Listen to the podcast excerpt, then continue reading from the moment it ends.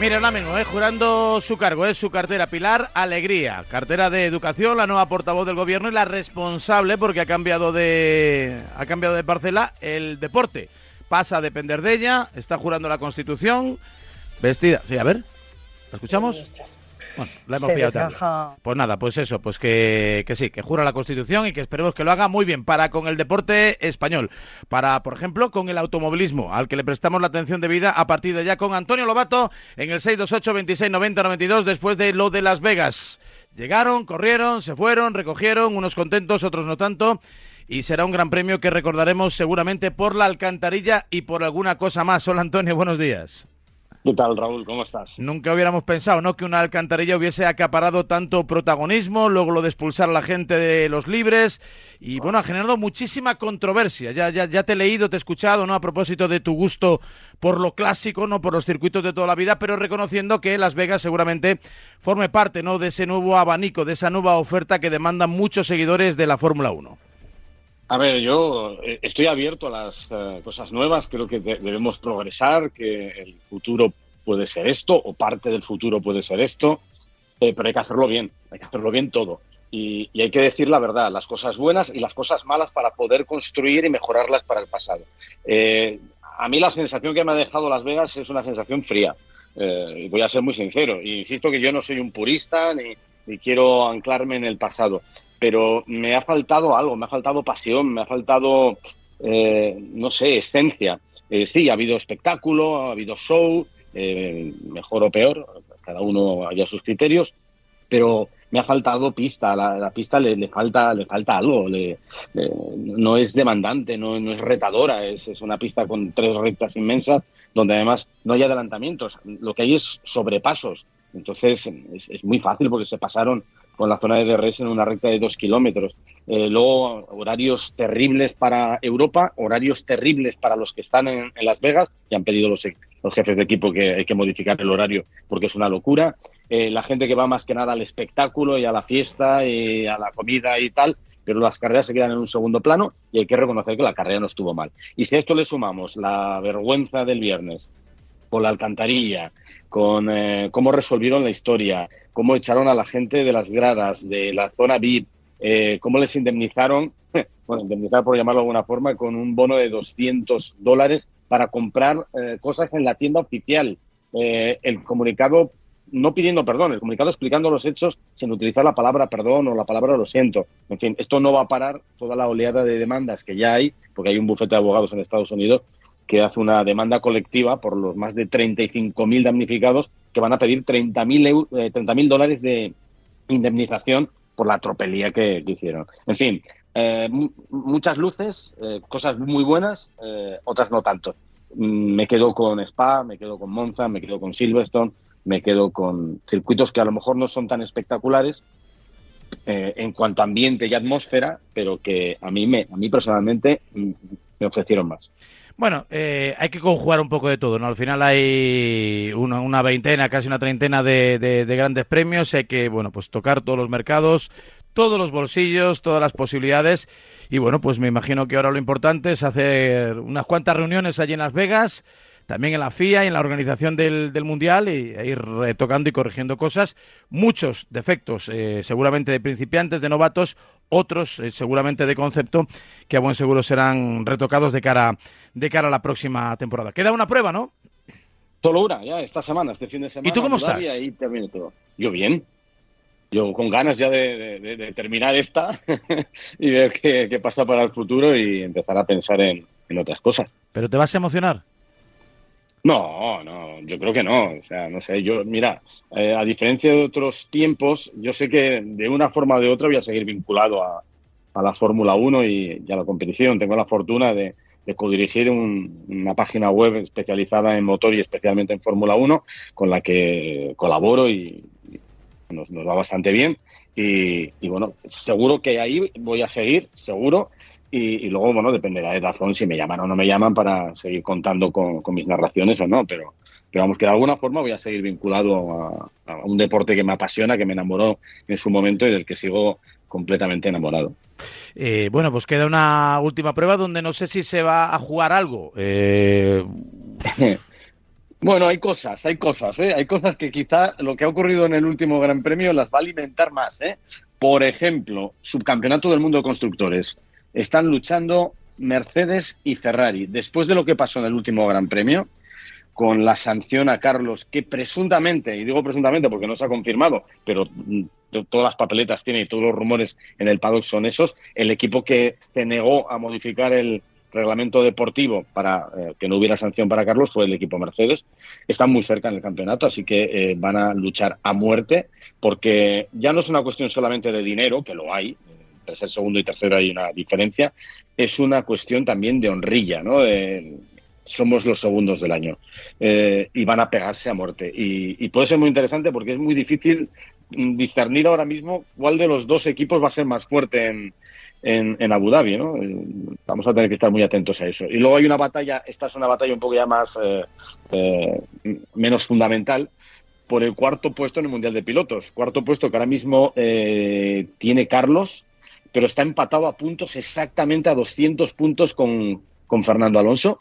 Y por detrás tenemos a Lando Norris, que está a 5 de, de, la pareja. O sea que se van a decidir la cuarta, quinta y sexta posición del Mundial de Pilotos, que es una cuestión menor, ¿eh? pero pero oye, que aunque ellos vayan a decir seguramente que no les importa, eh, en el fondo yo creo que todo les importa. Y especialmente a Carlos acabar por delante, sobre todo de, de Charles Leclerc, que yo creo que eso sí que es fundamental. Bueno, la verdad que las pequeñas guerras de guerrillas en cada uno de los equipos, los eh, orgullos y las ambiciones personales de cada uno de los pilotos de la parrilla, que bueno, no va, no va a cambiar en exceso de cara a la próxima temporada, aunque tiempo tendremos para, para hablar de ello. Hay un montón de mensajes en el 628 26 90 92. Le damos salida aquí en tiempo de Fórmula 1 con Antonio Lobato. Escuchamos. Buenos días. Una pregunta para Lobato. Eh, los boxes, cuando hacen los pit stops, los mecánicos que hacen el cambio de ruedas de Carlos Sainz son los mismos que hacen el cambio de ruedas a Leclerc, o son los mecánicos de cada uno los que hacen el, pit stop, o son los más rápidos de los dos coches los que hacen el pit stop. No, es un, es un equipo que siempre es el mismo. Es eh, el equipo que entrena y a veces hacen rotaciones eh, para cambiar de puestos, eh, se van especializando. Antes, antes querían que cada, sobre todo en, la época de 2005 y tal, cuando había repostajes, todo el mundo quería que siempre fuera el mismo tío el que movía la rueda delante de la izquierda, el que apretaba la tuerca, el que sacaba tal, pero ahora se rotan porque llegaron a la conclusión de que si un día faltaba alguno de los puestos fundamentales, si se ponía enfermo o se tenía una lesión o cualquier cosa, pues había ahí un hándicap, entonces ahora van rotando, pero son siempre los mismos, es el mismo equipo para entrenar la coreografía y de hecho cuando hay un doble pit stop, pues eh, son, los mismos que no, no se mueven, están esperando y hacen una virguería que es hacer una doble parada en, en menos de, digamos, tres segundos de media con dos coches en un corto periodo de tiempo. Son los mismos. Más mensajes. Buenos días, Radio Marca. Buenos días, Antonio. Lo de Verstappen me parece ya que, que, siempre hace la misma jugada. O sea, cuando tiene que ganar el interior, se tira y si él se cuela, hace colarse al rival que quiera adelantar. Y es reincidente, lo hemos visto hacer un montón de veces. Y solo el otro día le penalizan con cinco segundos. Y lo de Russell, que penalicen a Russell, eso es de risa.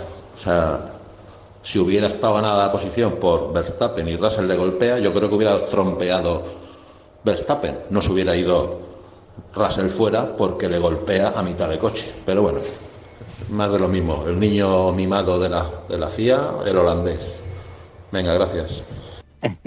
Bueno, más que una pregunta es, es una opinión. sí, una reflexión en voz alta. Eh, a ver, yo, yo creo que Verstappen sí, sigue teniendo una tendencia natural a, si se ve atacado por fuera, a irse largo para cerrar, cerrar la puerta. Lo hacen casi todos, ¿eh? porque eh, casi todo el mundo tiende a hacer eso. Lo que pasa es que algunos con más nobleza, otros con menos nobleza, otros dando más espacio, menos espacio. Y yo he de decir que, que Verstappen era, era un killer antes.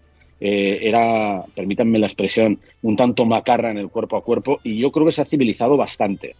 si es verdad que la cerrada que le mete a Leclerc es marca de la casa del pasado, pero bueno, yo, yo creo que lo que tuvo, lo que tenía que haber ocurrido en ese momento es que hubiera cedido la posición, que parece ser que se lo pidieron, la dirección de carrera se lo pidió y por alguna extraña razón, luego con los acontecimientos que hubo, no, hubo tiempo a, cederle la posición y, lo saldaron con, con, cinco segundos de penalización. Bueno, yo creo que eh, la falta, echa la, penitencia. Bueno, en el caso de Russell, a ver, yo creo que ninguno de los dos está exento de culpa pero creo que tiene más culpa George Russell. Y, y, yo creo que gira, me da la sensación que no se da cuenta dónde está Verstappen. La curva es un, un poco rara porque tiene como dos vértices. Eh, no llega a meter de todo el coche, pero sí tiene buena parte del coche metido. Y sí es verdad que Russell gira sobre él.